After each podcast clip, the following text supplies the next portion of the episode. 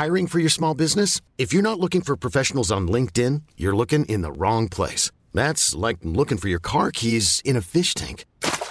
LinkedIn helps you hire professionals you can't find anywhere else, even those who aren't actively searching for a new job but might be open to the perfect role. In a given month, over 70% of LinkedIn users don't even visit other leading job sites. So start looking in the right place. With LinkedIn, you can hire professionals like a professional. Post your free job on linkedin.com slash achieve today.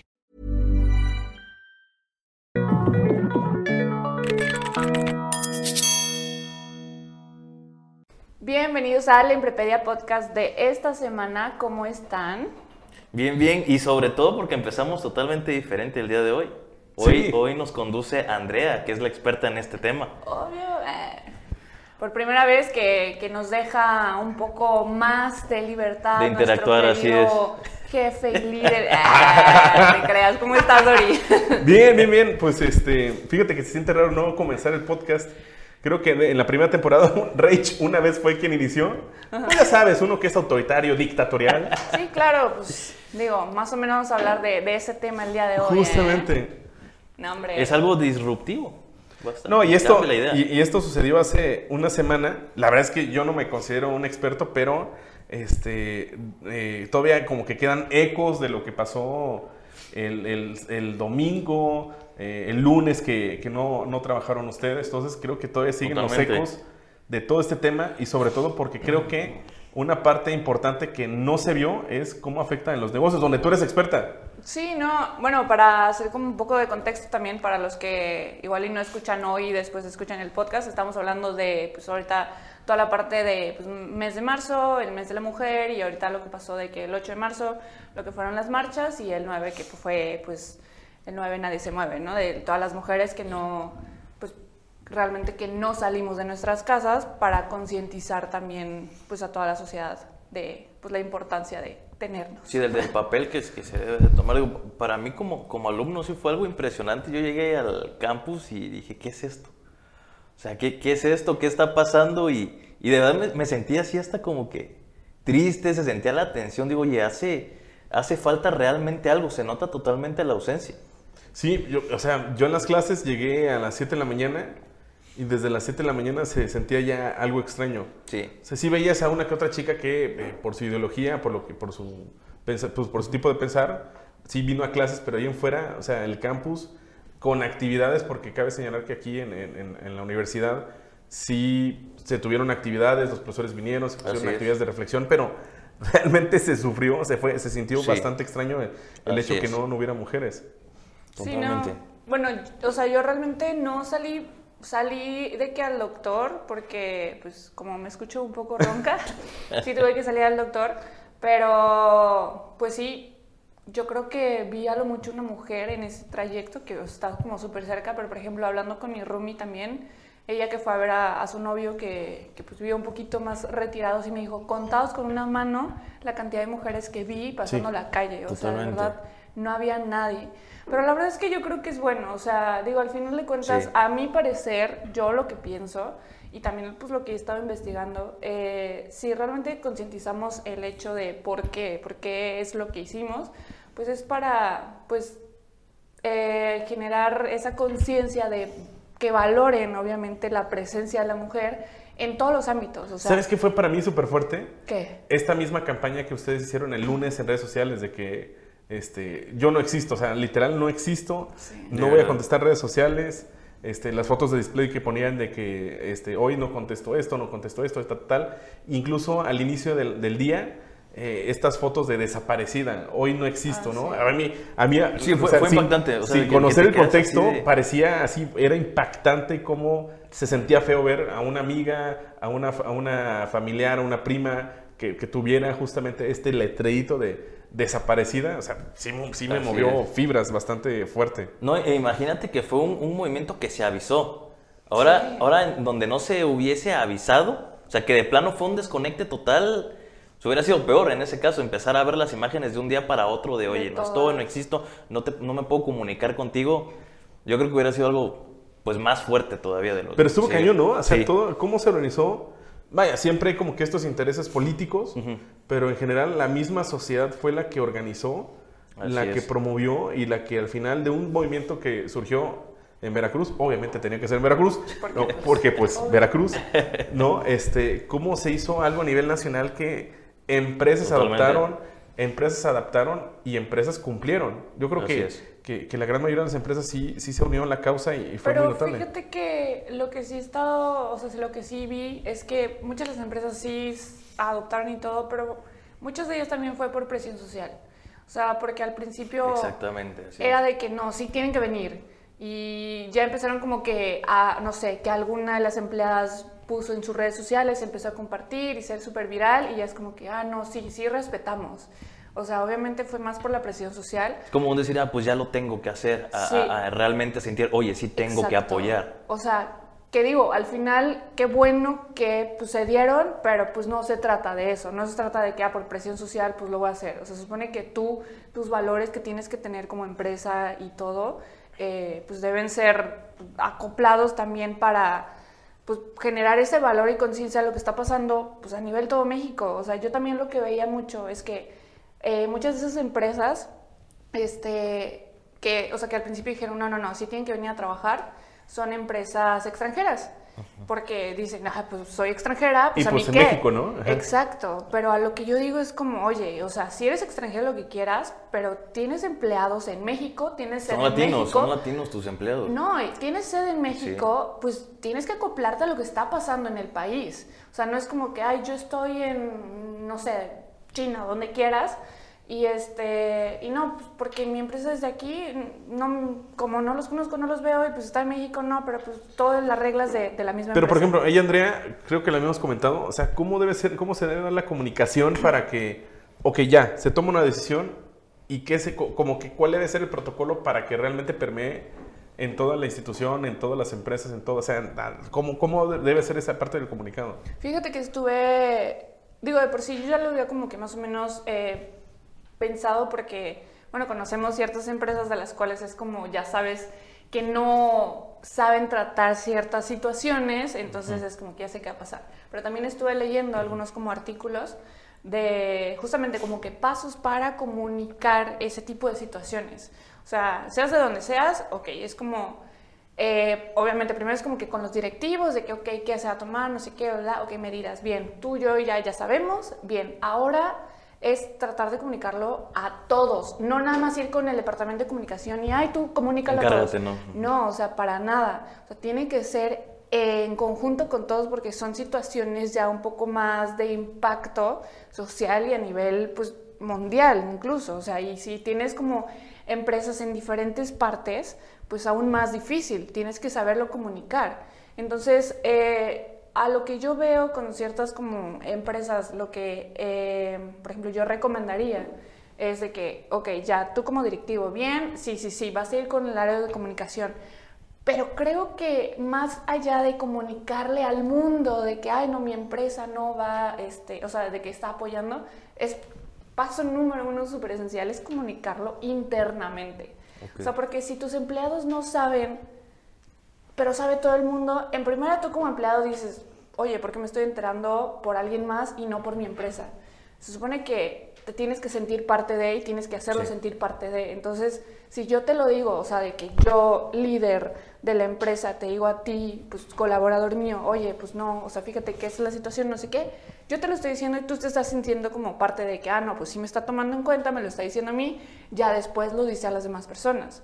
Porque si no lo comunicas internamente, se hace todo un show. O sea, en primera, ok, no llega tu colaborador, tiene confusiones, se entera por otros lados, pero no sabe si es cierto. Se empieza a hacer el teléfono descompuesto. Exacto. El- la situación es que pues ya como tenemos cualquier persona acceso al internet y todo se hace muy viral muy rápido, redes sociales, pues es como que publicas algo, se distorsiona, todo el mundo habla. Se malinterpreta. se malinterpreta. Malinterpreta. Y ahí es tu primera publicidad súper mala para tu empresa. Sí, totalmente. Pero es por tu culpa por no saberlo comunicar internamente. Y es por mensajes desde, por todos los medios, todos los medios que tengas de comunicación internamente, de que si tienes Facebook, si tienes WhatsApp, si tienes el correo, si tienes otras aplicaciones, es hacerlo llegar a todos.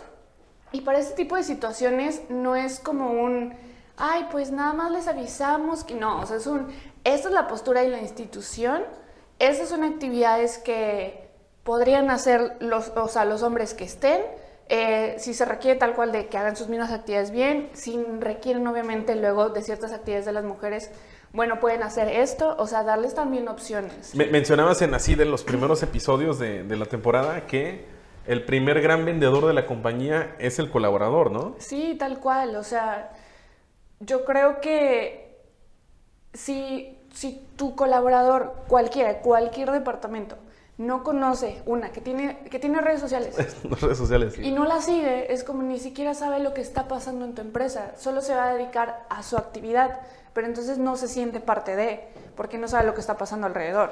O sea, es como, ah, pues yo solo voy, hago mi trabajo y ya. Pero si alguien más y le pregunta, oye, ¿y tu, tu empresa no hace no sé qué? No sé. Ahí ya tienes menos un cliente. Sí, sí. O sea, entonces, obviamente, pues, como dices, o sea, tus colaboradores son los primeros que tienen que saber para pues, también apoyarte. O sea, Y eso es totalmente comunicación interna. Exactamente, o sea, y con un simple mensaje, o sea, yo no sé si, o sea, siento que o estoy mal o qué, pero con un simple mensaje que lo, le escribas, le pongas a todos, inclusive, ¿qué te quita como a ti, el líder de la empresa, unos cinco minutos grabar un videíto para que te vean a ti? O sea, no nada más es como, ay, me escribió un mensaje y ya. O sea, no, que te vean que tú lo estás diciendo, que lo estás haciendo parte. El jefe nos dice que... Ajá, Ajá, ¿no? exacto. Eso o sea, también es pe- pésimo. Compartir Sí, sí, el sí, es mensaje. verdad. exacto, no es como Ok. que, ay, yo vengo del área de comunicación y ay, me- nos dijeron de arriba que pues esto. Ni siquiera te van a tomar tanto en cuenta. y Ajá, van a querer sí, hacer ¿no? lo que Sí, quieren. sí. Y pues no, o sea, algo tan sencillo de hacer un video del mismo jefe, redactar el correo y mandárselo a todos. O sea, no digo que el área de comunicación también tenga esa parte. Sí, claro. O sea, es apoyar, pero es apoyar a la decisión que ya se está tomando y de ahí apoyar pues externamente. Pero creo que sí, lo más importante es interno y creo que sí le pasó a varias empresas también eso. Oye, estabas haciendo justamente el artículo para, para Código Azul. Sí. El, este, esta fuerza informativa de Código Azul en su departamento de investigación.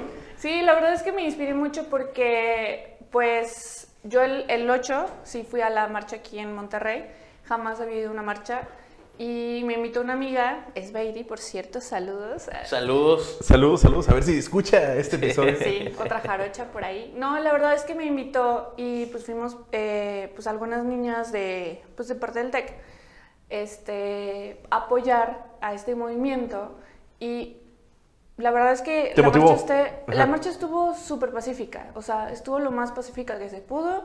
Yo creo que se cumplió el objetivo que tenía que ser de compartir todos estos mensajes que Claro. trae todo el movimiento feminista eh, en cuestión de apoyo a la mujer, es. este, de hacernos notar. Eran demasiadas personas, la verdad no tengo como tal el dato de cuántas, pero hasta a mí me impresionó la cantidad de gente, o sea, era demasiada gente y, y yo en un principio estaba como, "Eh", porque pues el temor de pues, lo que luego iba a pasar. Exactamente. Pero no, de verdad me inspiró demasiado eh, todo el apoyo, ver toda la vibra de las mujeres, o sea, estuvo muy padre, o sea, es una experiencia que yo creo que... sea, fue unión totalmente. Sí, o sea, y que se tiene que vivir y, y te llenas mucho de eso. Sí. Entonces, eh, eso me, me ayudó a inspirarme para investigar un poco en cuestión del área como de marketing y publicidad, de un concepto que ya tiene un poco de tiempo, pero creo que no muchas personas, porque también me puse a investigar Yo le pregunté a los alumnos y preguntar, ajá, y, no, o sea, vaya, no es mi área, no es mi área de expertise, o sea, no sé marketing, aunque ya saben que soy marketero ahí medio de closet, pero creo que es algo que, o sea, suena extraño, suena diferente. sí, o sea, el concepto es femvertising. Yo, yo lo escuché hasta que sacaste el artículo Ah, y aprendí de los datos culturales de que hubo la parte de que ya no puede salir la mujer haciendo tal actividad y, o sea, para, para no menospreciar lo, que- lo que esté, o sea, lo que esté haciendo en cuanto a la publicidad. O sea, Pero fue ¿qué es, muy qué es- interesante. ¿qué es el advertising? Eh, pues les voy a dar igual como un mini resumen de, de algunos datos que pues está en el artículo para pues los que quieran terminar de conocer como la información pues pueden ir a Código Azul. El link claramente. aparecerá para YouTube aquí abajo, para Así Spotify, es. pues este, pásense a YouTube. Pases a YouTube y a Facebook. Sí, o busquen códigoazulag.com y ahí pueden encontrarlo. Perfecto. Este, pues fíjate que yo me puse a investigar eh, porque también hay un poco de distorsión, también un poco del concepto. Fem- Femvertising es literalmente la- toda la publicidad, o sea, campañas de publicidad que apoyan al movimiento del feminismo, que apoyan el concepto de lo que es el feminismo, Ok. al apoyo de las mujeres en cuestión de pues, todas las desigualdades sociales, laborales, salariales y de todo tipo.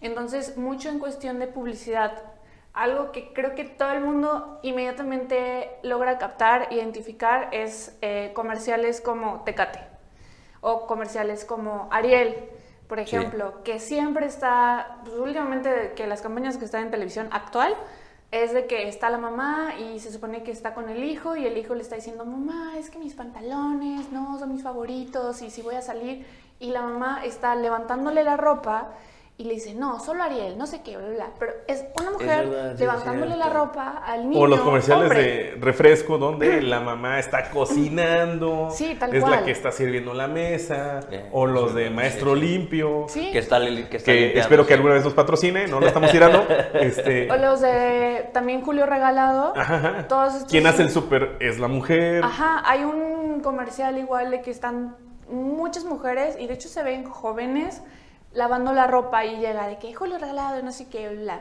O sea, y es como dices, eh, lo ves, en primera, luego los comerciales ni siquiera les ponemos atención. Y en segunda, ya lo vemos natural. Natural, común, Sí. ya es algo... Ya, ya es algo común. Se normalizó. Pero fíjate que ya es algo común en México, porque estamos súper lentos, o sea, me puse a investigar como tal datos y desde, por ejemplo, tan solo Noruega, desde hace 40 años ya tiene políticas, desde hace 40 años, 40. ya tiene Ah, no, políticas que, que no, o sea, que no puede salir este, la mujer como ama de casa y el hombre como si no supiera nada de labores del hogar. De hecho, desde, por ejemplo, 2004, que es como creo que el más reciente, España, empezó a hacer ese tipo de políticas. Ya también Reino Unido ya tiene igual rato haciendo este tipo de políticas de que, o sea, tal cual, la, o sea, la mujer no puede salir en publicidad de que haciendo la Wow. comida y el hombre viendo el fútbol. Porque quieras o no, los comerciales llegan a ser tan poderosos que es un inception para la gente, para el colectivo. Y dice, ah, pues la mujer tiene estas labores, el hombre ah, tiene que ser atendido, ¿no? No, y aparte son comerciales que pasan a todas horas. O Sí. sea, si el niño está viendo las caricaturas y pasan el comercial, ya desde niño te está metiendo eso. Y eso es machismo. Y eso es, na- o sea, de que ves a la mujer como, ah, pues la que limpia, ah, la que cuida, ah, la que... Sí, la que plancha, la que lava, como esos o sea, te comerciales lo que están vendiendo. Sí. Y de hecho, no tiene mucho, pero, o sea, hay algunos comerciales, por ejemplo, de Tecate, que salió una publicidad, eh, una campaña igual muy famosa, la de Por Ti. Entonces, específicamente hay un especta- espectacular que, pues, casi los demandan y tuvieron que quitarle el espectacular. No me acuerdo en qué ciudades estuvo, pero aquí en México, pero supongo que en varias ciudades, que literalmente salen tres mujeres, como con poca ropa, este, aparte, de- o sea, aparte pues, de, de piel blanca, y del otro lado son una cerveza que hice por ti. Y las tres mujeres dice, buffet, eh, tecate de que porque el hombre puede decidir más fácil o algo así, por ti. ¡Wow! Ok. O sea, hay Ey, estos... ok, Y ahorita, no hace mucho, también por este movimiento, sacaron una en contra del Ah, bueno, ajá, pues ¿no? obviamente se Sí. tenía que subir a la olita Sí, claro, de, claro. este, a de- favor de... Sí, o sea, de hecho esa publicidad ya la habían sacado Ah, ya como tiene. que Sí, ya tenía hace dos años, ¿no? Ok. Ya la habían sacado antes. Nada más que tomó fuerza por, por, Por todo lo que este estaba movimiento, pasando. ok. Ajá, y todos dijeron, ah, no, pues igual y Tecate como que ya había entendido. De hecho, ¿no? La actual publicidad es la de Rusia y Ok. No sé si se ubican, pero pues, o sea, empiezan a ver comerciales de que no estoy tan familiarizada con el fútbol, pero lo que yo entendí es que, este, o sea, el comercial va así, están mexicanos, llegan a un bar, son puros rusos y dicen, ah, no, no vamos a poder con los rusos. Entonces se van a ver como un coach, supongo, que estuvo en México y que es ruso y les dice de que no, entrénanos, entrénanos, entrénanos. Y él al final les dice, Ah, sí, en, cierto. en ruso les dice la palabra de que huevos. Y ellos de que, ah, o sea, ya desayunamos. Y le dicen, no, no, no, o sea, de que huevos. O sea, de que, ah, ok, o sea, de que, perdonen la palabra, ajá. pero de que con huevos. Y es como, desde ese tipo de comentarios, Ok, eso es machista. ya. Sí, sí, sí, te entendí. Y es como que dices, como, ¿cómo? O sea, estás poniendo publicidad de que sí la mujer, Pero por tanto otro lado- publicidad es machista. Entonces dices, ok, Y no es por nada, pero literalmente es algo que está expuesto, así que lo voy a decir. Eh, también me puse a investigar que dices, no, pues como tal, la empresa eh, Heineken, pues tiene que tener, ok, o sea, una, una cosa es la cuestión de publicidad, otra cosa es como cuestiones internas. Internas, ajá. Buscas en Heineken tal cual, eh, Heineken México, en la parte de organigrama de todo el equipo directivo, hay ocho fotos del equipo directivo y todos son hombres. Todos son hombres. Justo, ajá, ahorita, que creo que vamos a empezar a tocar datos este, de diferencias entre eh, CEOs hombres y CEOs mujeres, ¿no? Dentro del top 10 de empresas más que tienen valor de capitalización, Sí. o sea, ninguna es mujer. Sí, ¿no? no, y antes de, de entrar a este tema, nada más algo importante que he hecho, esto no está en mi blog, pero sí me, gusta, me gustaría compartirlo. Eh, no en México, pero es un ejemplo de empresas de ese tipo. Fue algo muy sonado. En Estados Unidos no se ubican que, bueno, yo sé que igual y no han ido, pero pues ubican, hay una estatua enfrente de Wall Street, que es un toro, El toro. y hay una niña Ok. enfrente. Sí. Entonces se super viralizó y qué padre, es una consultora financiera que hizo esa estatua y que no, o sea, la mujer puede y entrar al em- al- este, a toda la parte de la industria de finanzas y dinero, sí, súper bien, bravo. Se pusieron a investigar dentro de la empresa y había un inmenso abismo de desigualdad salarial. Demandaron a la consultora porque por una parte su publicidad era de que, oh sí, igualdad y el empoderamiento, pero internamente su desigualdad salarial era impresionante de hombres con mujeres.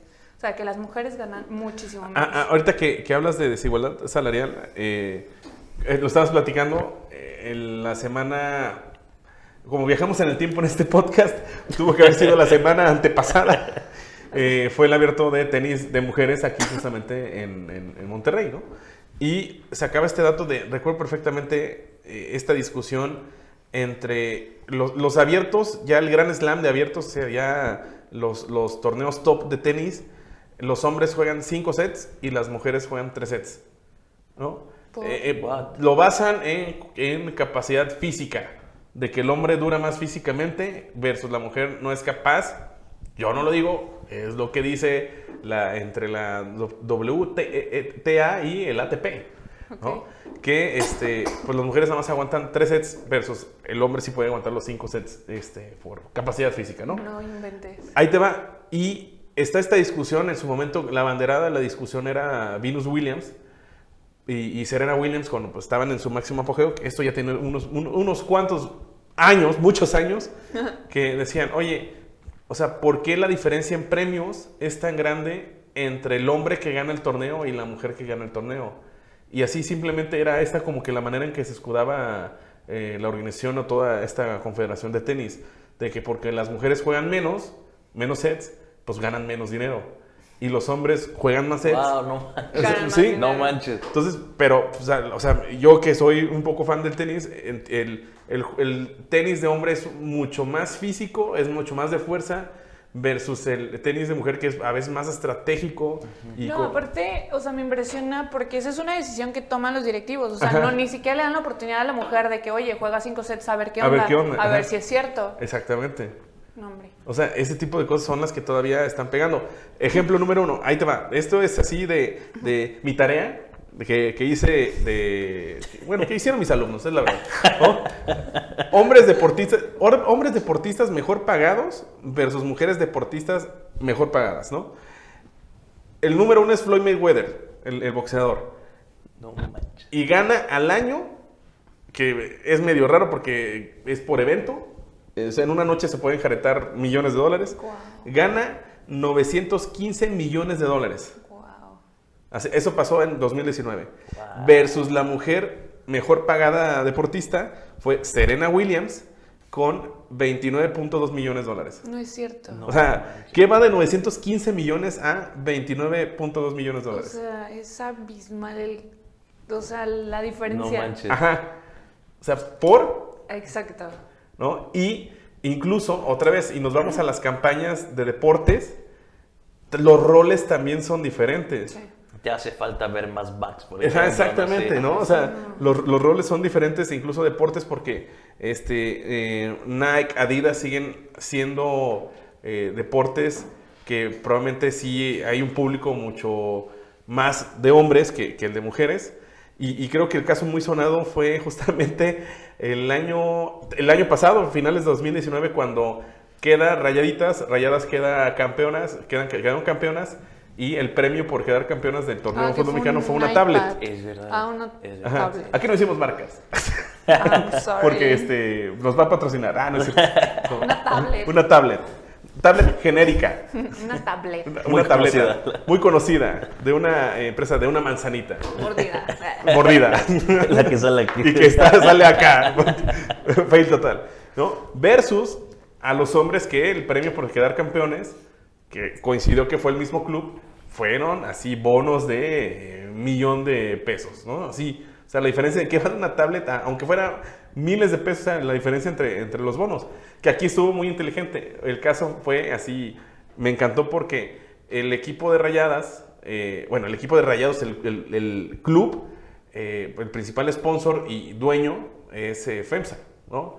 Y, Ok. y- y- y me da risa porque quien le entró al quite con las rayadas fue la competencia, fue Corona, Grupo Modelo, y les dijo, o sea, como ustedes no quieren a su equipo, yo sí soy capaz de darle un bono este, eh, a, a- a Pero algo rayadas. como de que la corona que merece. La ¿no? corona que merecen haciendo Wow. referencia a la marca. Sí, claro. Wow. ¿no? Pero a, a mí, a mí se me hace impactante toda esta diferencia en, en estos, eh, en estas actividades muy mediáticas Claro. como la publicidad, como los deportes, y ya ni hablar de la diferencia que hay entre salarios entre directoras generales y directores generales de las empresas Sí, más claro. importantes. No, hombre, sí. No, y justo antes de, de empezar este, el podcast, también creo que Caco igual como que tiene algunos como Sí, es- es- eso, eso te iba a comentar ahorita que me, que me puse a investigar. Este, y, y a- regresando un poquito al tema de esta publicidad donde a la mujer la ponen de que a lavar, a planchar. Hay un, video- hay un videojuego, un, este, un juego de mesa, Battleship, que es este, pues tienes ahí como que tu Ah, zona. De los barcos. Ándale, de los barcos. Va. Y sale padre e hijo este, jugando en la mesa y atrás sale la mamá y la niña lavando los platos. Sí, o sea, en esa época, de- desconozco la fecha, pero pues sí se ve bastante antigua la imagen. O sea, es un comercial. No, es este, la, es, es la caja del La del tableta, juego. la, la tabla, la caja sí. del juego. Es en Sí, es en serio. Sí, sí, sí. Y sale así. Digo, y en esa época, pues, como, como comentas, estaba o está normalizado. Eh, y al menos en México, desgraciadamente, pues sigue normalizado. Sí, claro. Y, y, pues se hizo polémica hace como 3, 4 años este, que empezó a, a viralizarse la imagen de que, oye, ¿por qué ellas? O sea, una niña y una mamá lavando los platos y el papá y el hijo jugando a las guerras. O sea, te deja de que... Va lo mismo, ¿no? Los roles que, que hay en la, en la publicidad. Pero fíjate que aquí cambia ya después, este, yo creo, en la industria de los videojuegos, sacando mis datos frikis, Cuéntanos. Fíjate el que sí, experto aquí. sí, sí tiene eh, el rol la mujer en, en los videojuegos, en muchos videojuegos, muy empo- empoderada. Por ejemplo, está este videojuego, no sé si lo jugaste, Metroid. Ah, claro. Metroid y el personaje es una mujer. Que Samus. en, en mis tiempos, en mis tiempos fue súper, súper, súper así, wow. la- o Sí. sea, porque le decíamos la metro, el, el Metroid. Me- ¿no? Metroid, no, sí. No, no sabíamos cómo se llama el personaje hasta que después supimos que era... Así es, es una- ¿Camus? ¿O ¿Cómo se llama? Samus. Samus. Samus Aran. Y ya Sí. después que entendimos que Samus era mujer. Eh, es mujer, sí.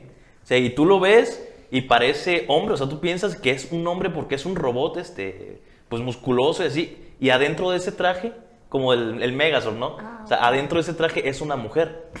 Wow. Y es la que se avienta, o sea, la que se rifa durante todo, todo el juego. No, ahí te va una mejor, eh, ahí te va, esta sí, porque es de mi generación. Mario Bros. rescatando a la princesa. Totalmente, o sea, totalmente. y, y la princesa Peach de color este rosadito Sí.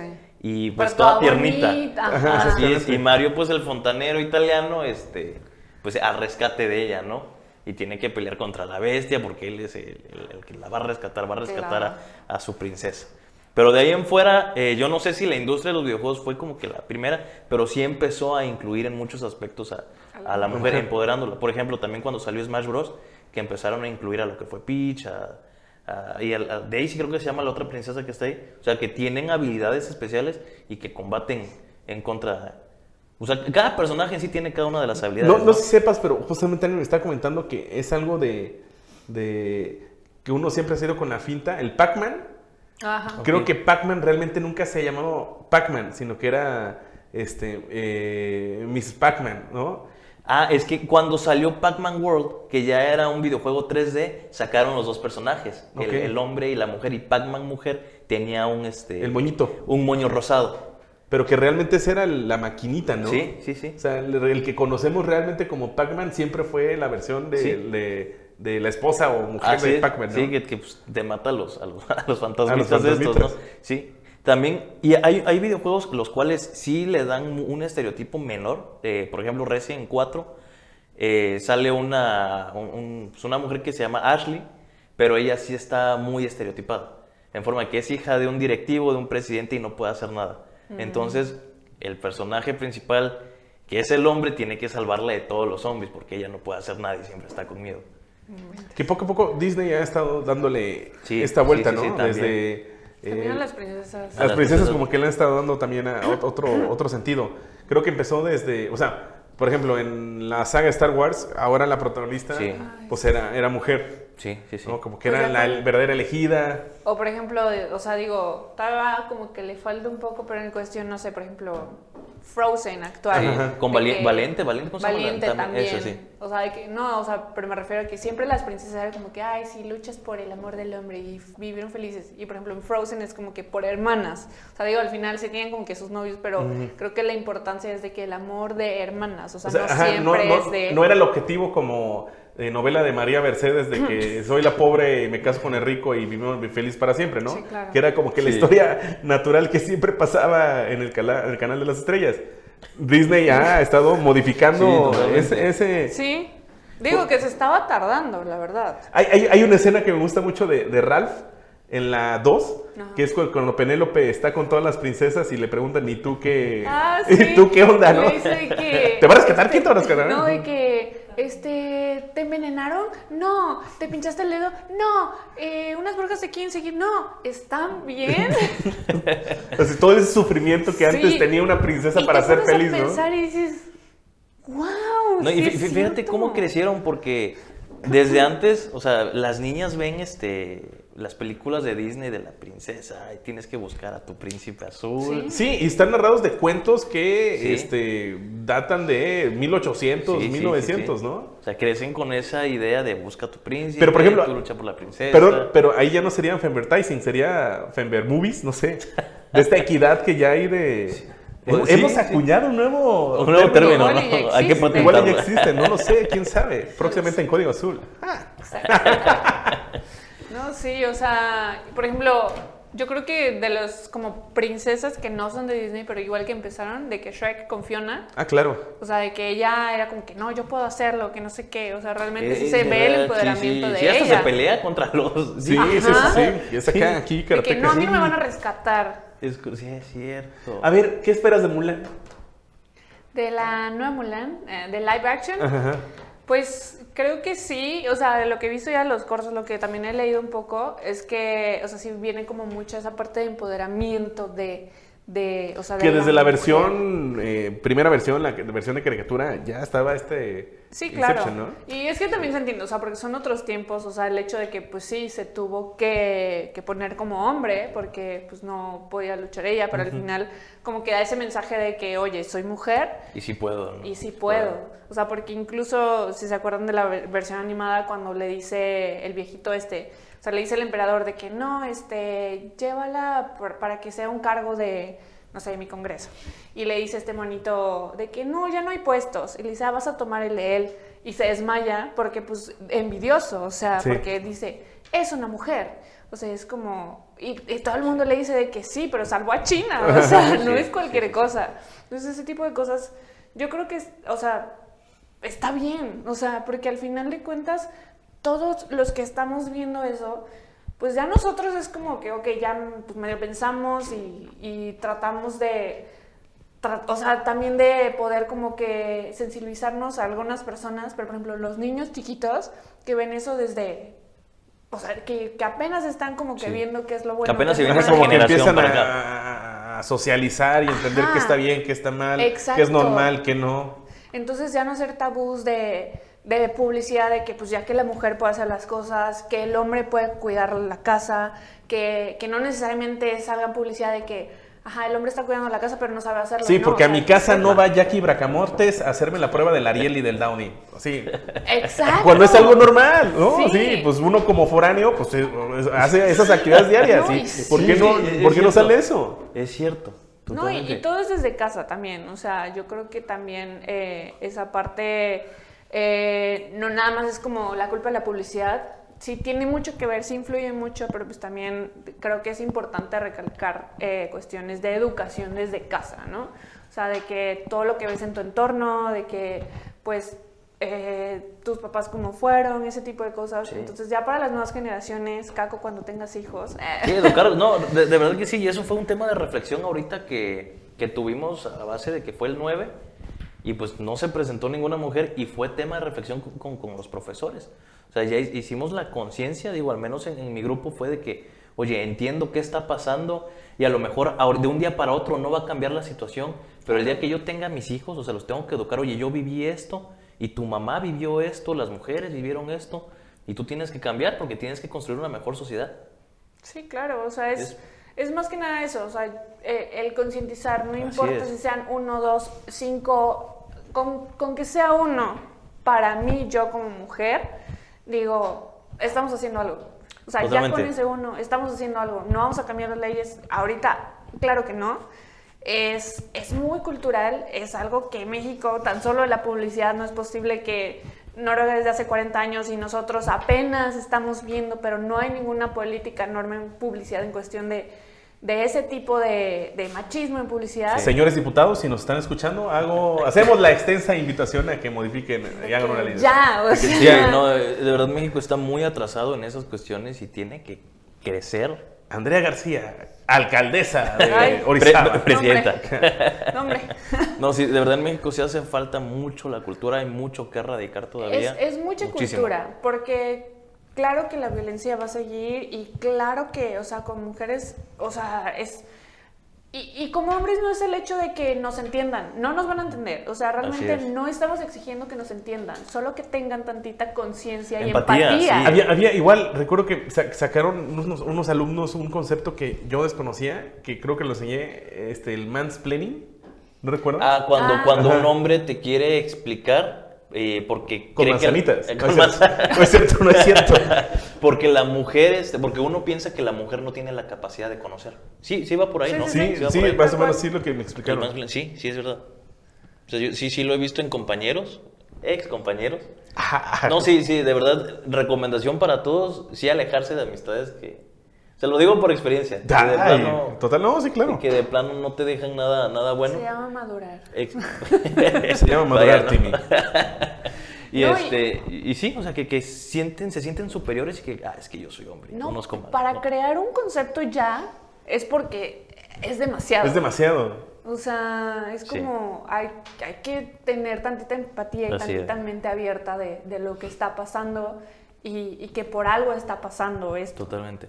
Y, y también mujeres, yo creo que en general, o sea, hay, hay mujeres que yo creo que les hace falta más que nada informarse en este tipo de cosas, porque no Ok. nada más es cerrarse a decir, no, pues yo no creo esto porque esto. O sea, no, es como también tratar de informarte, tratar de platicarlo. Yo creo que a los jóvenes nos hace falta un poco esa cuestión de que ya lo vemos como tabú, de que, ay, no, política porque siempre terminamos peleados. Y es como, no, o sea, hay que hablar, hay que, eh, o sea, yo quiero conocer tu opinión y no significa que yo vaya a cambiar mi opinión por el hecho de lo que me estás diciendo.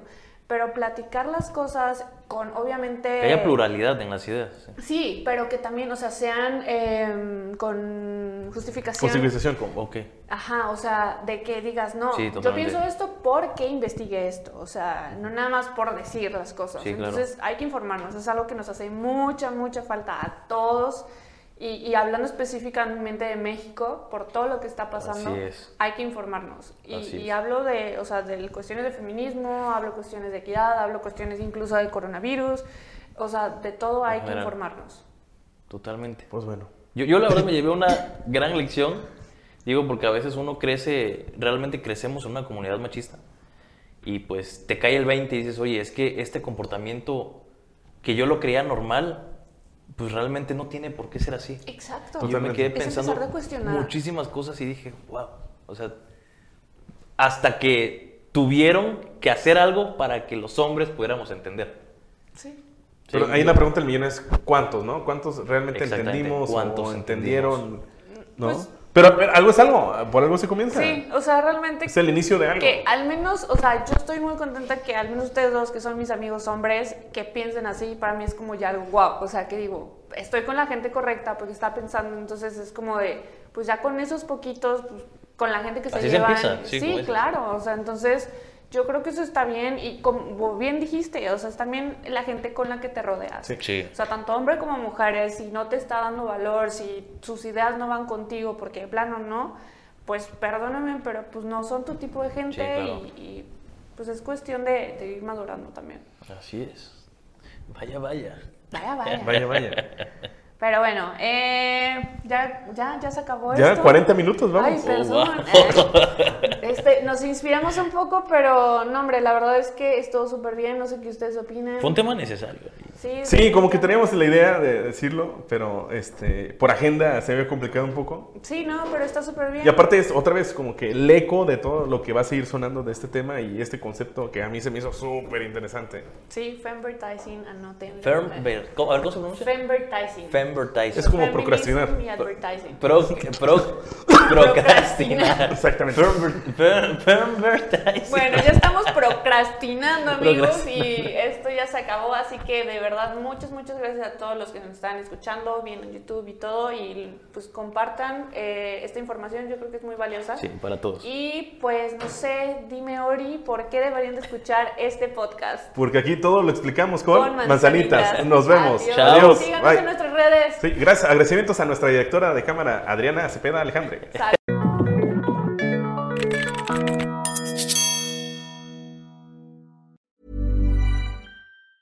Ever catch yourself eating the same flavorless dinner three days in a row?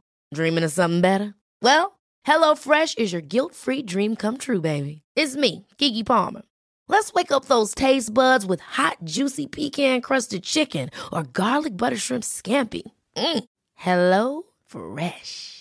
Stop dreaming of all the delicious possibilities and dig in at HelloFresh.com. Let's get this dinner party started.